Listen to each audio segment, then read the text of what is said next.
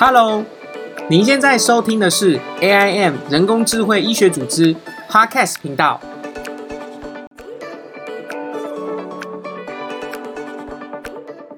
Hello，大家好，欢迎大家来参加我们 AIM OKSC 第二季的第三集。那我们这一次哈是邀请到王俊亮医师。那我简单介绍一下王俊亮医师，他是呃目前在我们帝国理工的材料科学博士班进修。那王医师哦，他是在台大医院完成骨科的专科训练之后，就长期在台北市立联合医院担任骨科的主治医师。那因缘机会下，取得出国进修的机会，并且得到了教育部海外交换奖学金的支持。那王医师的研究主题则是跟自身的专业骨科相结合，是运用三 D 列印啊来促进组织再生。同时，我们今天也会邀请王医师学长来为我们分享在英国的一些旅外经验。掌声欢迎王医师！嗨，学长！嗨，你好，你好，你好，我是王俊亮。呃，很高兴可以呃受陈宇的邀请，可以 参加这个 podcast。不会啊，是我们比较荣幸可以邀请到学长来分享。那我诶问一下学长，就是说当时啊，呃。在，因为其实蛮少医师，他们就是其实医生是一个蛮稳定的职业，虽然很累，但是也算是稳定了。那学长，你那时候是怎么会去想到说要来去攻读一个 PhD 或是硕士这样子？嗯，其实这题有点复杂，不过原则上就是说，在台湾我们当医师，如果在医院工作，基本上大家都会去念博士嘛，其实通常是在职念。那我刚好也训练了一阵子，然后因为我当时走走骨科，我就是想要做一些研究或做一些研发相关。但其实我们的训练过程就是学开刀、学照顾病人，你不会学到得到相关的知识。嗯哼。然后我就想说，如果我可以念博士的话，我也想要我可以专心的念。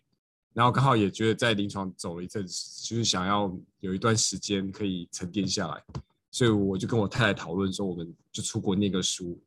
而且我们有两个方法，有时候他医生出国，原则上你要么就是出国念书，要不然就是去国外的医院去看人家怎么开刀，或者在学习新的技术等等的。嗯哼。那我当时就是想说，我还是觉得如果可以的话，我们想要待久一点嘛，就是可以，所以就是念个书会不错，所以我就我就那时候就就申请啊海外的博士班，然后很幸运就可以来到帝国理工学院，然后就在这边的材料研究所啊念博士这样。哦，了解。可是你那时候在想的时候，就是因为的的确是蛮多 MD 他会直接去念 PhD 啊。那但是也有很现在开始蛮流行的，很多医师或是年轻的医师，他们可能会觉得先念个硕士，不然怕直接跳到博士会太高压。所以，像你那时候有接受过硕士训练吗？还是你觉得 It's fine，我们就直接开始博士班训练吧？嗯，说实在，我我我。所以，我我当时因为我是想要念博士嘛，所以我是没有想过硕士。不过，其实我觉得念硕士其实是一个蛮好的选择。我现在回头来看的话，我觉得的确压力比较小，然后也可以帮助你习惯整个学术的流程。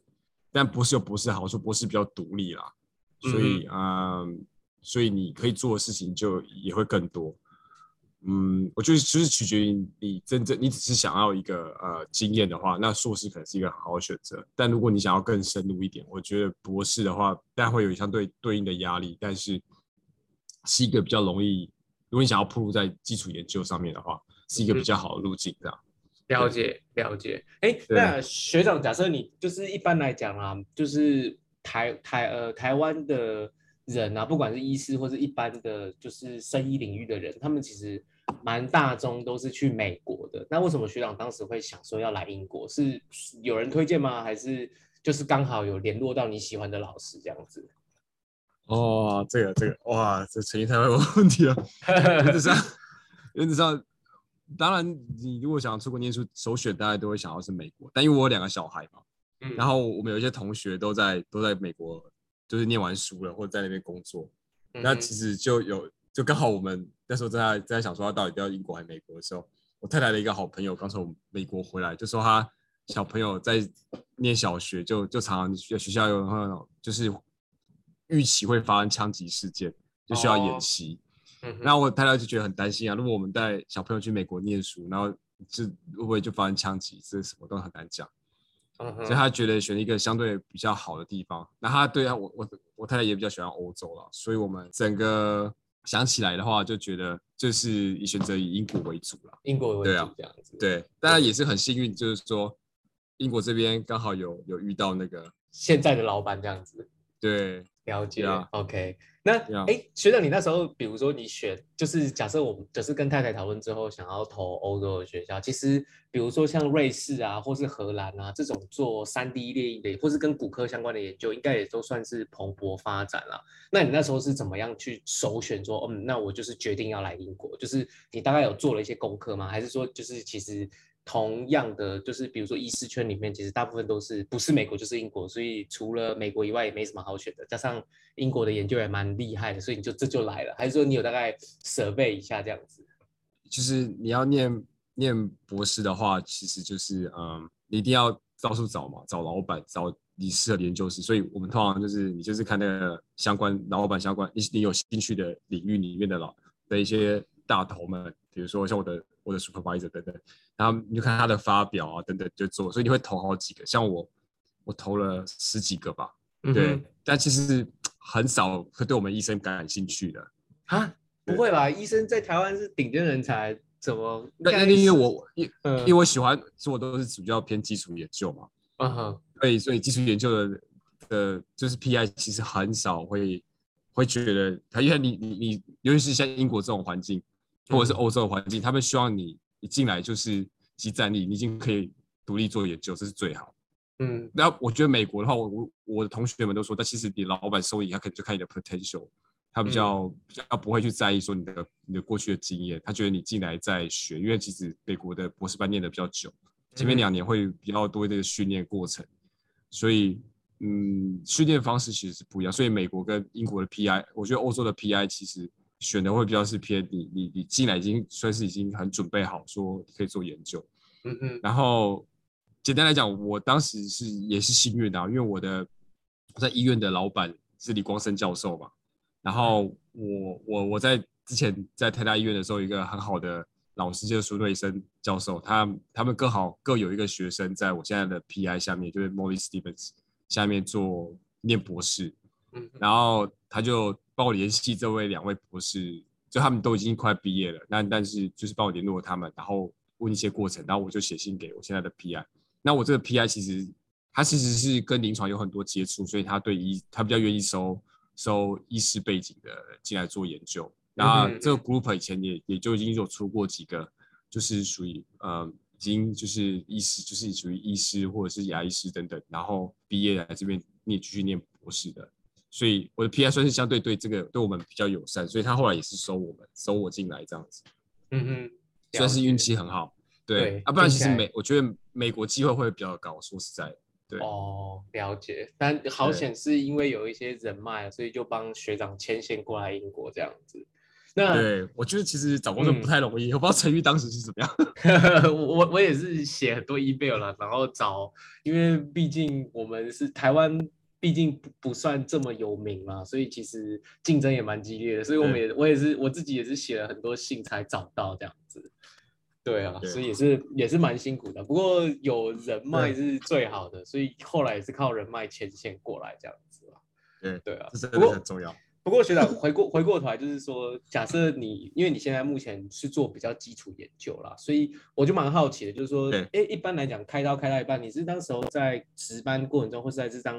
央 V 的过程中，你是有受到什么启发？不然你怎么会开始对基础研究有兴趣？因为一般来讲都是会，我我们认识蛮多的骨科医师，他们都是变成说，哎，他们是以他们在临床上的需求来当做自己博士班的题目，比如说，哎，我想要去研发新的骨钉骨板啊，或是我想要研发什么 degradable 的 implement，像这种，就是因为他开刀过程中有问题，但是好像在你职业的过程中，比较会去比较少会去碰到基础研究。那为什么你是怎么样有信心，或是确定说我要 take on this as my topic？因为博士班嗯头洗下去可能就三五年了，你是怎么决定的？这样子？这这其实就是我觉我觉得台台湾的医疗就是说，我们我们我们我们是骨科嘛，所以我们其实真的用很多医疗器材。对，那台湾的医疗其实就是其实很多医疗器材它是无法啊、呃健保负担的情况下，嗯或者是就常常需要自费。那其实我当时是在私立医院，其实病人其实蛮多很穷的，其实是没有办法去负担这些自费的医材。我就觉得我我开刀开到后来，我常常觉得有时候会觉得蛮无力的，因为其实我们一个手术的话，你有时候那个器材其实就决定你手术的好坏，也最后的成果。所以你我就觉得蛮沮丧，就是说你如果没有好的武器，其实就算你有一些技术，你你其实也没办法克服，真的很难克服。那我就是在想说，那我如果能够来学一些这些东西怎么被被应用、被发展出来的，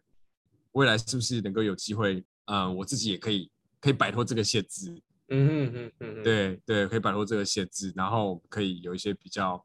ready to use，然后比较便宜的的器材帮助病人啊。说实在，我的想法是这样。当然，但然，这这其实挑战性是蛮高的，所以我我我自己也知道。但就是我觉得，我希望能够跳脱这个限制，所以就想说来学。学这个东西，对。那另外，另外第一个问题就是说，为什么我走走有有勇气走技术？我觉得也不是大不带勇气，因为因为就你医师在台湾有临床医学研究所嘛，在国外其实也是有相对应的，就是说你你周某他们某一个科每一个临每一个次专科，比如说骨科、其他科，大家其实他们临床也有相对应，就是他们有在收一些研研究的计划，一些 research project。所以他们其实也是有在收一些 PhD 的学生，但我当时就想说，我如果是来做一些就是收集病人的 data，然后做一些类似工位，比较接近工位，我对那部分的兴趣比较低啊，我比较喜欢就是可以可以发展新东西嘛，嗯，所以我就我就就就就觉得哦，可以念这个念这个相对医工材料部分，然后刚好我也很幸运，我的我的 supervisor 他其实是。做的我们整个整个组其实做的领域其实是非常的广泛啊，就是不是只有材料、医学工程啊，这是一些 AI 的运算。其实，在我们的我这个我这个研究的组里面，其实大家都都全部都有相对应的人才。所以，嗯，我算是我觉得我很幸运，就是我有一些现在有一些想法，然后其实我觉得万事起头难嘛，我从来没有没完全没有这些背景底下要学习到这些东西。其实刚好这个 group 有很多的人可以让我询问，然后我也从中得到了很多东西，所以我才有办法再帮帮我的这个 project 继续进行下去。这样。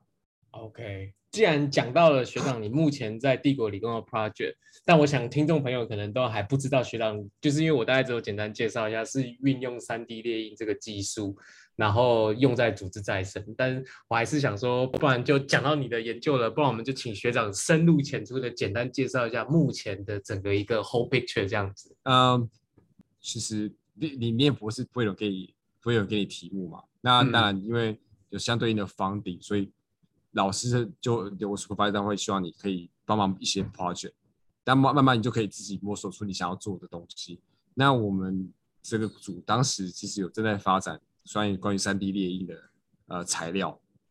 嗯，三 D 列印其实有好几种方式吧，哦，就是你可以光光是用，比如说你可以列印的材料，你可以简单区分，你可以比如说可以，呃，三 D 列印金属的机器，嗯，或者是技术，或者是三 D 列印呃塑胶 polymer 或者是蛋白质，这种都是属于呃有机化合物的部分，就是你你你你可以列印一些有机化合物。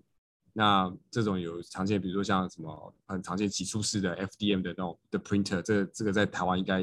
医院也很常见的，有一些都可以看得到。然后另外少数有一种像是直接用一些水水水凝胶之类的，用挤出式的方式，这种叫做 bio printer。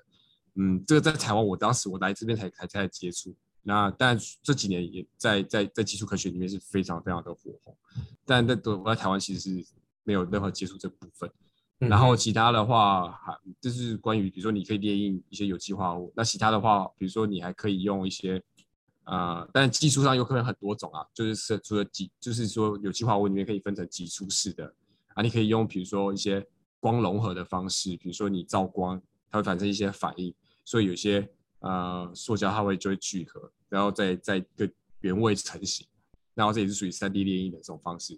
啊。我目前的手上的两个计划，一个是我们发展蛋白质的材料，然后利用蛋白质，然后把它修饰，让它可以变成光聚合，所以我们就可以用另外一种，就是一种特别的呃三 D 列印的机器，就是用光聚合的方式，嗯，去把这些呃，因为它就照用那个 LED 嘛，它去照光，然后就可以去控制它某些地方有照光，某些地方没有照光，所以慢慢慢慢慢，就像一个一个一个点一个点一个点把它成型之后，最后变成一个成型，然后再做这样的三 D 列印。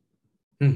哼，对，那因为是蛋白质嘛，所以它临床上使用其实就是说蛋白质的，呃，所有蛋白质都一样，就是你要把它应用到人体上。蛋白质因为你身体里面可能有相对应的酵素可以溶解，嗯，所以如果你要移植到人体内的话，第一个就要考虑就是稳定性啊。因为这个蛋白质，如果比如说如果不是为了骨融合，它它进去它它它两天就就不见了，那可能不够不好用嘛。嗯，所以可能做对骨头来讲，可能要三个月、半年，可能是比较好。然后，所以你还要再经过一些其他的修饰，去增加你的蛋白质的稳定度。那目前我我们也都是在朝向这个方向进行。然后我们目前我的这个这个蛋白质的话部分，就是说它是可以有点像呃组织的组织的粘着剂，所以我们不是打算把它三 D 列印成一个呃像血管的结构，然后我们最后可以把它当跟血管跟器官粘着。可以作为一个呃血管的未来一个血管的桥梁，因为因为其实组织再生进展很快嘛，一些细不管是多功能分化的细胞，可以已经可以分化成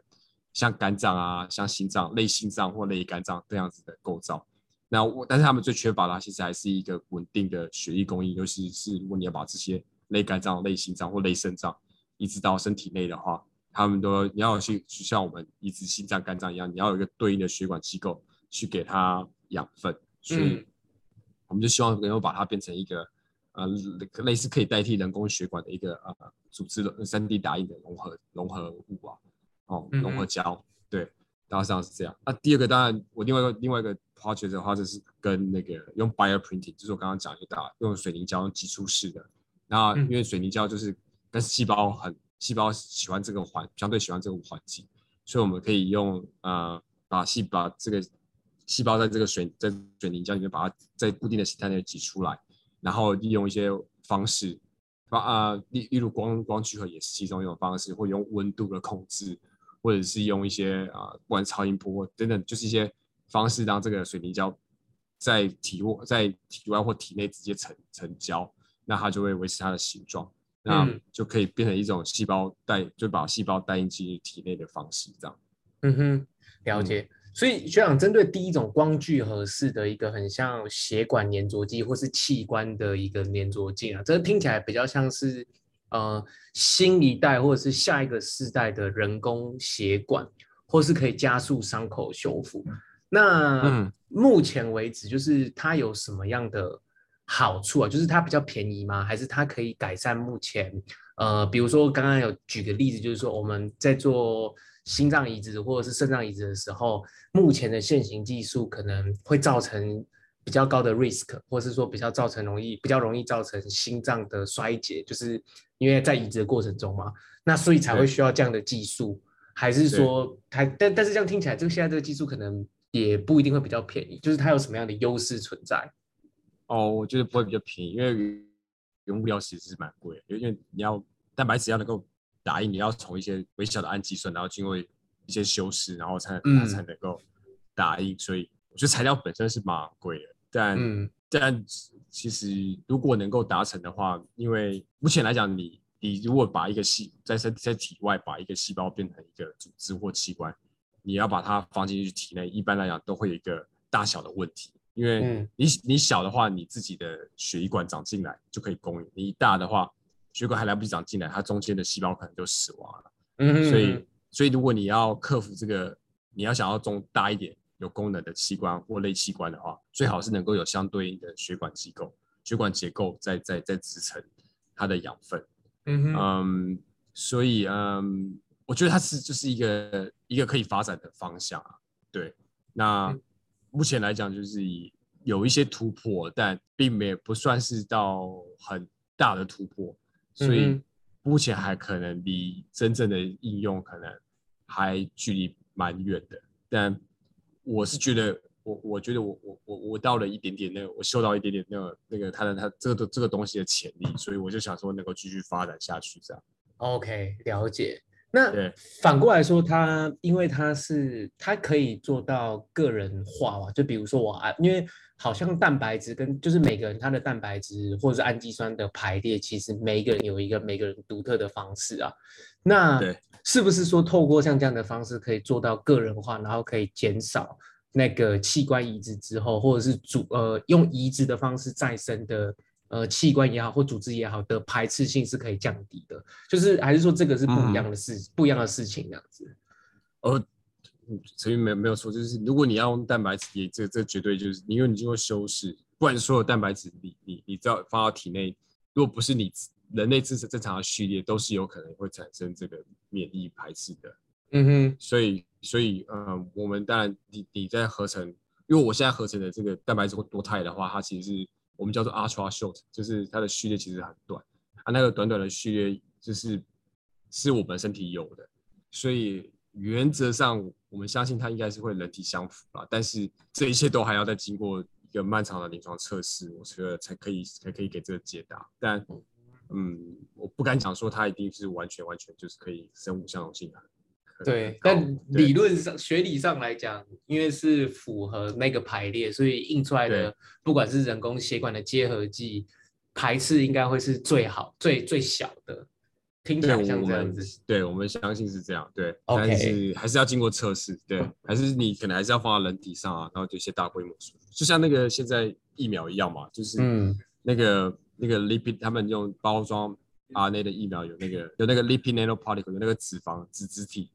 那其实就是有些人就是会对它有排斥的，对对哦，了解。对对，对，所以这个也是要大规模做才会知道。哦对，没有错。对，哎哎，不过学长反过来说，因为我我们可能比较传统的印表机，就是就是假设我讲到印表机，可能会停留在那种什么碳粉夹，那顶多就是我也有看过三 D 印表机，就是像学长你刚才讲的那种 polymer 的，就是印一些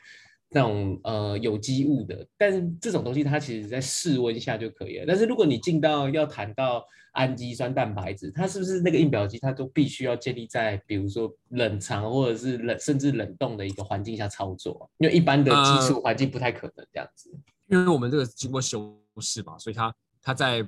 在在它没有经过进一步的处理之前，它其实就只是一个类蛋白，它哦相对稳定，所以它其实是在可以在常温下面就是可以打印。当然，当然嗯每个材料它有它适合的工作温度啦，就是它低音的温度。当然，有些时候有些材料你在温度比较高的时候，它它打印品质会比较好，这个这跟那个材料性质有关。不过原则上，以我们现在这个蛋白质可以打印的方式的话，其实是在室温下就可以打印。嗯然后它也是相对稳定，但是你要放在人体内的时候，我们会经过一些再处理，在处理之后，它它可能相对应就会比较没有那么稳定，所以可能储存上可能是要放在那个放在冷藏的情况下，对，没有错。未未来未来我们还没想到临床应用，不过未来可可能就有需要的话，就是说让它先维持在稳定的状态，等到需要使用的时候再把它处理掉，让它变成一个活化的状态，然后再再植入体内这样。哦，我知道，所以它其实有点像是可以 switch on 或 switch off。那如果在还没有 switch on 之前，它其实就像一般的一个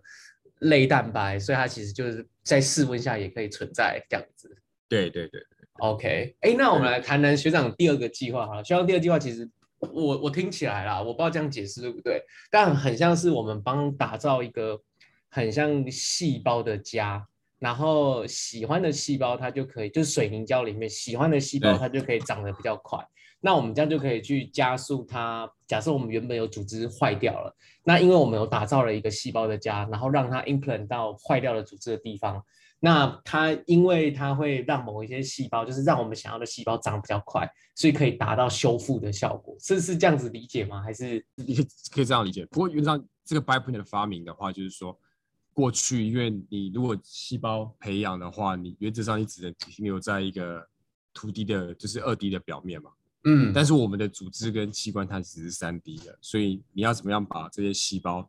用三 D 的方式来排列，就是要就是通过一些比较一些水泥胶的方式，它成型之后它不会不会摊平嘛，它就会维持它三 D 的结构。所以它它是用水泥胶的方式是可以产生一个叫做三 D 的细胞培养，嗯，所以后来就是变成就是说，你如果用挤出式，它其实就跟传统那种 FDM 的 printer 把就像你我我热熔枪一样，我们用加热会把那个塑胶给融化，你把它嗯挤出来之后，你挤到哪里成一个这个点，它就会一一一点一点的结合在一起，有点像嗯这样的概念。所以那个水溶胶也是这样，它就是挤出来之后，到某一个三 D 的定位点之后，它就会跟另外跟它的水凝胶它会融合，所以它可以形成一个三 D 的结构。所以嗯三 D 列印的话，就是说它可以让细胞在三 D 的在三 D 的方式上去排列，然后希望这样子可以帮助它分化成我们想要器官。比如说你把它根据呃心脏的组织模式来排列，那它会不会让它比较容易朝向心脏的分化，或者是它分化之后结构会比较功能上会比较相像？对，所以这个这个 bioprinting 就是生物列印的话，其实是一个大家现在目前在努力的方向，就是希望把细胞在三 D 上面排列，然后不管是有有无诱导分化，还是希望它的功能可以越接近这样像天然的，就是我们自己的组织跟器官一样。对嗯嗯嗯哼，这样听起来有点像是从，因为我的确以前在，因为我以前是北医的，我以前在北医的实验室看到，其实都是比较像是养在那个 agar play，就是二 D 的那样子，然后去不管是给药或者是诱导，或者是缺，就是制造一些缺氧的环境，然后去观察二 D 平面的，比如说纤维母细胞啊，或者是不不管什么样的细胞，它其实都是在平面上面用显微镜去看啊。不过听起来，对学长，你像这个就是变成说是更像人体里面的结构，就是考虑的三 D 的结构的样子，这样子。原则上是这样子哦。对 OK，那那你们有就不不过像这样子的一个三 D 结构的，要怎么样去观察？就是说你们也有对应的，比如说像显微镜，还是变，因为它三 D 结构变成它有高度嘛。那有高度的话，你一般传统的载玻片啊，那种显微镜可能就没办法看。所以对怎么？所以所以你们平常假设你们自己印出一个三 D 的结构，那你们怎么样去观察说这个三 D 的结构成功不成功，或是细胞长得怎么样？你们是怎么看的啊、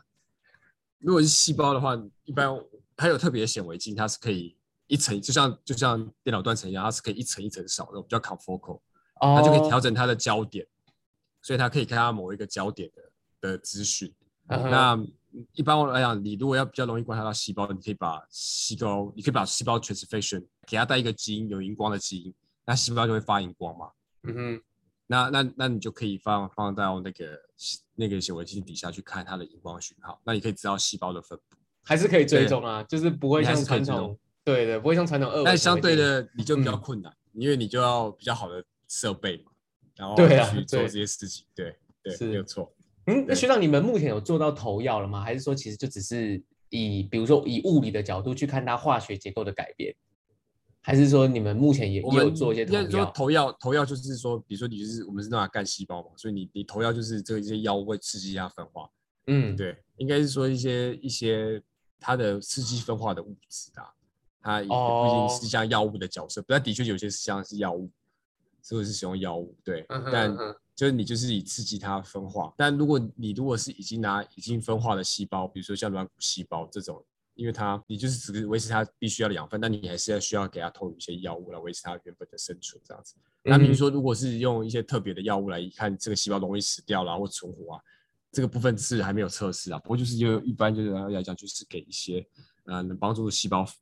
被诱导分化的一些呃药物或者是物质这样。OK，了解。然后我额外问你两个问题啊，第一个就是我感觉起来未呃分化的细胞感觉比较单纯，所以这个实验比较好做，就是它的预期可能会比较容易去猜测。但是未分化的好像因为步骤会比较多，所以它通常长的样子或者是实验的结果，是不是通常都比较容易有问题？然后第二个就是说，因为学长你刚好提到说，你们 team 里面除了有做呃，就是像传统这样三 D 列印啊，或者是呃绘图啊，那或是实验室制成的，就是比如说印出的制成的参数的一个调整。那你们实验室有跟，就是因为像 AI 人工智慧啊，可能是比较新颖的，或是显科学啦。那你们实验室在这一块，就除了传统的呃三 D 列印以外，你们有什么样跟资料科学融合的一个？或是一起整合起来的一个呃新的研究题目嘛？嗯，AI 的部分的话，我我因为我们这个生物打印的话，我我们目前是想要把它直接能够在生物体内打印嘛，所以我们像我的这个系统，它是需要搭配那个电脑的视觉，就是 computer vision，所以就是希望透过你看到一个，比如说一个缺陷，然后你看完之后，你你扫描完，你可以比如说接近 real time 的把那个缺陷成型，然后你做就根据没有缺陷的模型去对照，那希望可以生成一个电脑的模型，然后就可以回来打印。这是我部分我的部分，我觉得比较有相关有 AI 部分。那当然我没有办法完全去讲我们其他，因为他们有一些这个跟介绍 pattern。不过原则上一些关于 AI 相关的话，比如说呃，你打印的时候有时候会出错嘛，对不对？嗯嗯嗯。因为就像，所以你你要你你可以搭配几种方式来侦测你的出错。那你可以用 AI 的方式来给它更改路径，让它回到你觉得正确的路径去打印。嗯，我想这是 AI 方式的运用。那这部分也。也是最近也是就是在 AI 数据导出之后，我觉得应该是也是越来越越越越活用。那我想在台湾或者全世界，他们大家都现在都是讲究机器人手术嘛。嗯嗯嗯嗯。对，那机器人手术很很大一部分，如果因为目前大部分机器人手术是没有办法自动化的，所以你要慢慢朝向半自动化或者是。纯自动化，所以我觉得是蛮困难，但是但是是有机会达到半自动化，我觉得。但是你你中间就是你要配合一些导航系统，你必须要让电脑知道，根据这些电脑的，你原本比如说你你开刀前有一个电脑断层影像成型之后，那你可能要定出一些参考点，然后你要怎么样 feedback 让电脑知道你的你的仪器在身体的哪边？我觉得这个这个就就是这目前来讲就是一个一个 AI 的模型，我觉得应该大家都在运作的。那传统上，我们比如说做用做导航的开刀的方式的话，目前的那些 reference 都其实都蛮巨大的，因为为了为了讯号的问题，所以其实那些那些参考点的架设，现在在天线其实是都还蛮巨大。所以我想大家的大家参考就是说，你是否你用 AI 之后，你不需要这么大的发射器啊，嗯，或者是对那些来就是一些 LIBO 那些发射器不需要那么大，你还可以缩小，甚至未来可能可以做到。它随时影像导出，然后可以去跟跟电脑断层或者是 MRI 做结合，它不需要再不需要再再再放放额外放一些 reference。对对，我想这个这个应该是 AI 在手术运用上面蛮蛮多的。那我们组内其实还有很多是关于自动化的一些呃仪器的操作。嗯，你得到数据的部分的话，可以是否可以用 AI 帮助你呃比较简单的得到你要的数据？了解，这个很难，这个因为这是现在要赔的，我没办法讲太多。但是概念大概就是这样，就是说你把 sample 样品送进去机器里面，然后这这机器读到的样品，它可能得到数据可能很多种。你怎么样知道某些数据它它是凹，就是属于你不应该采用，它只是误差很大。嗯，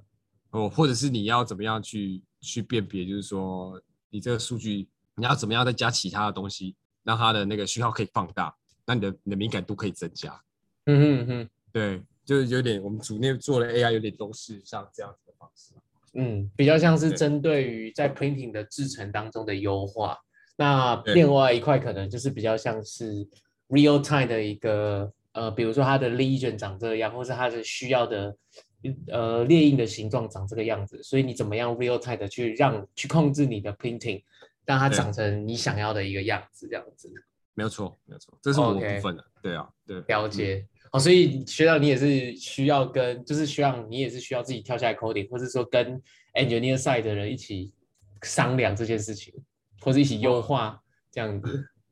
我说我没有办法说说我完全不分 coding，不过我们里面有一些我们有一些合作嘛，我会跟一些 post 合作，所以他们 coding 就蛮好的，所以。有时候有些我有些想法问他们这能不能 coding，他们就会说那我我来写写看，他们就帮我写就帮我写出来了这样。对 对，然后就一些 training 的 model 就是在在在在跑这样子。OK，听起来听听起来 group 够大就有这种优势，因为人才很多。对对对，因为我们有有快六十个 post star，所以快六十个 post star 那真的是一个很大很大的 team 在，因为。在台湾，你可能很难找到一个 research team 就有六十个 postdoc，那个真的差太多了。对我们，因为我们大概有快四十个 PhD 嘛，然后大概六十个 postdoc，所以，嗯哼，那哎，学学长，你要不要顺便分享一下？就是说，因为呃，目前也已经是第三年要进到第四年，因为通常在英国第四年是 writing year 啦。那你有想过在第四年的过程中，你会怎么样去规划这一年的一个职业发展呢？因为听起来学长，呃，当初在选择英国留学的时候，就是希望不要像传统的医师，他们可能会有一年的，比如说 research fellow，或是呃，就是一年的 fellow。那听起来比较像是说，你是选择想要在英国待久一点，或甚至是待着了。那你有想过未来的一个简单的安排吗？或是针对这一年即将到来的 writing year，你会想要怎么样去规划？哦，是的，是的，就是我可以进入 writing year，当然就是开始写作嘛。但对职涯的规划的话，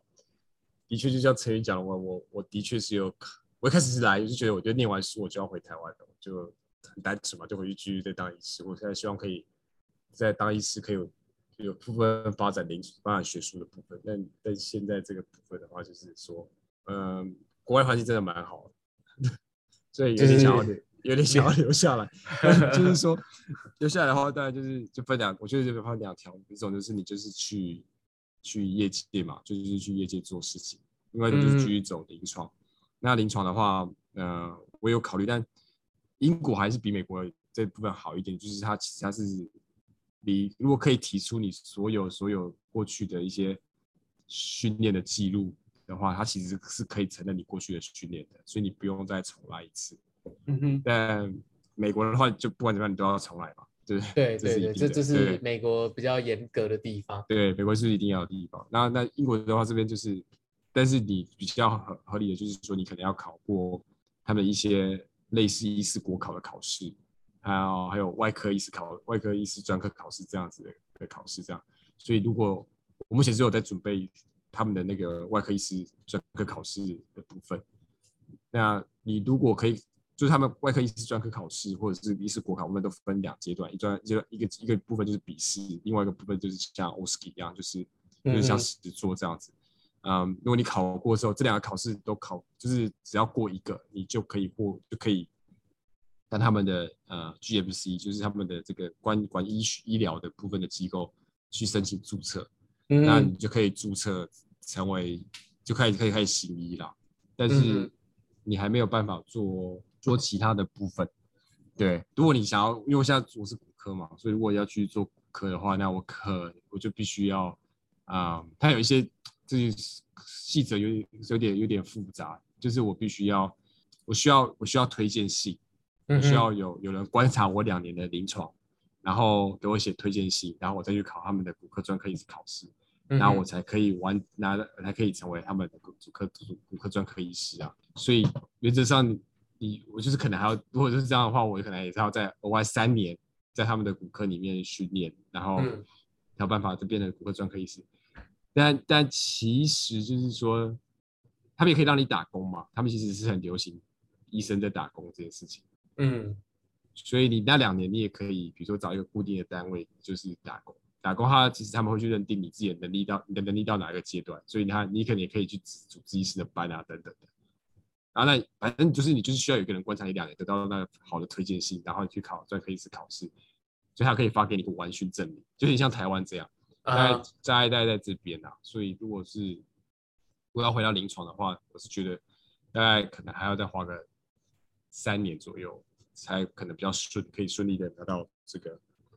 医师执照。对，骨科医师不骨科医师的这个专科的执照，专科医师对专科医师的执照。嗯嗯，那如果是回到，如果是想要去业界的话，我觉得也也是蛮有前景的，因为就是说在英国的话，就是说你可以往 consulting company 去走，你也可以去一些大的 pharmacy 或者是医材厂，比如像 Johnson Johnson 这种，他们其实都还是有可能会会会开职缺给你。但我觉得我我我我是还没开始找工作，我不知道。但我听到听到的是，就是说我们的 background 就是说你你你是 ND PhD 那。像我的话，我已经当完，我已经当到扛商务层次，所以我就变得就是就是有点太 over qualified，嗯，你的你的你的资历是比较高的，所以你相对他们会会比较渴望有你这样的人，但相对能够对应给你的职缺也会比较少。对啊，因为比较资深的啦。对对对，所以所以去业界也是有机会，我觉得，但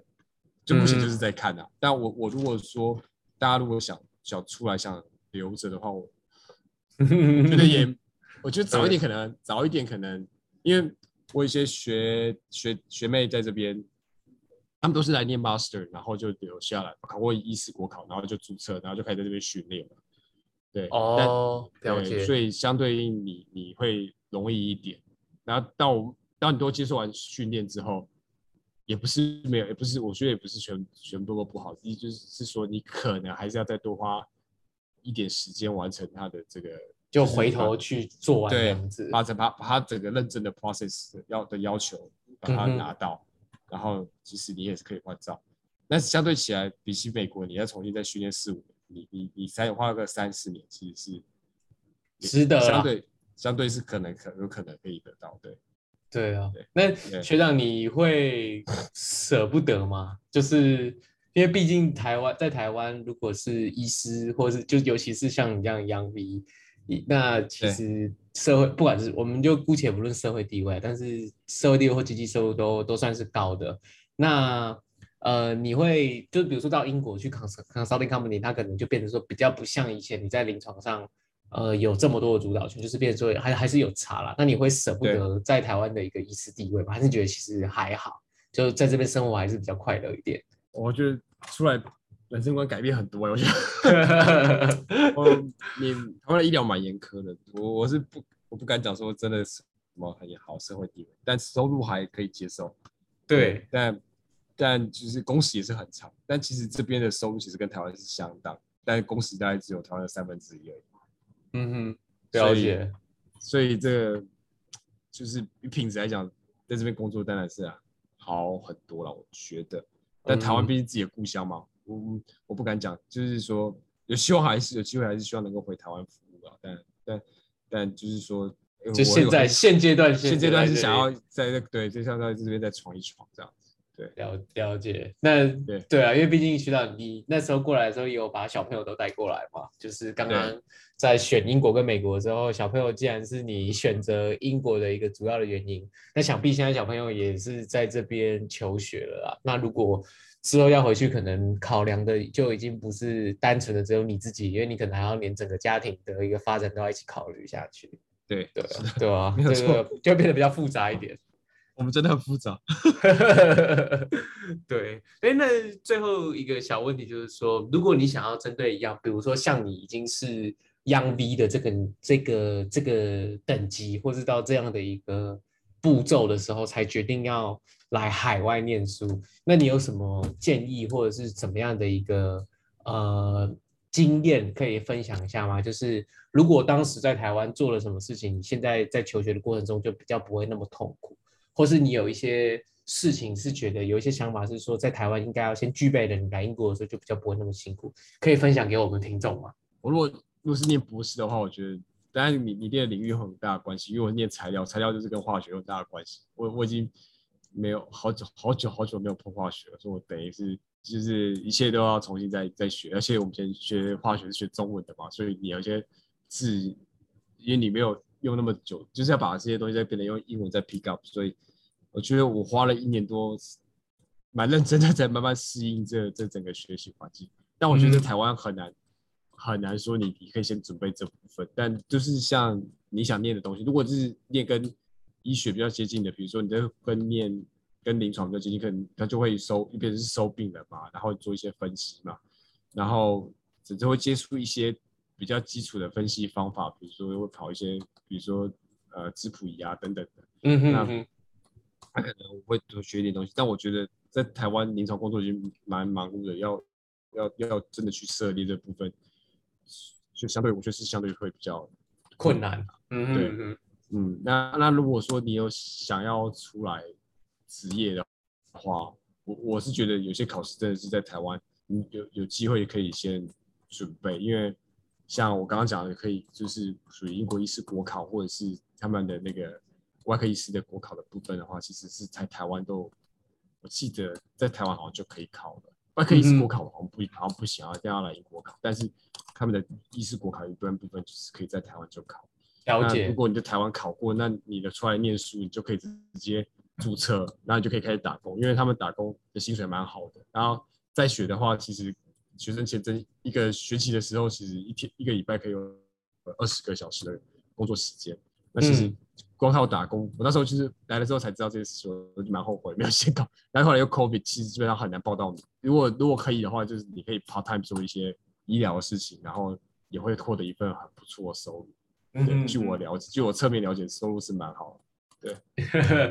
对，就是这种可以认证的考试，在台湾就可以先准备这样子。对对对，OK，好，那感谢学长今天的分享啊。然后呃，当然我这边也代表 AIM 还有我们的听众祝福学长第三年即将结束，第四年的 Writing Year 跟即将到来的口试可以顺顺利利。然后包含之后，不管是在英国回到临床，或者是去业界，或甚至是考虑学界。那都希望学长可以找到自己的一个方向，然后也有不错的发展。那我这一次，我在这边，我再一次代表 AI 感谢学长无私的奉献。那也有任何问题哦，也欢迎听众联络我们粉专，那我们都会帮你转介给呃王医师学长。然后有关于你就是对于他的研究，或是他当时的当时的一些经验的问题，那我都会帮你们转达给他。那感谢你们的收听。那我这边就跟大家说声拜拜喽，拜拜，拜拜，谢谢陈宇。Hello，如果你喜欢我们 AIM 人工智慧医学组织的节目的话，那欢迎订阅我们的频道哦。期待在下一次的活动看到你们，拜拜。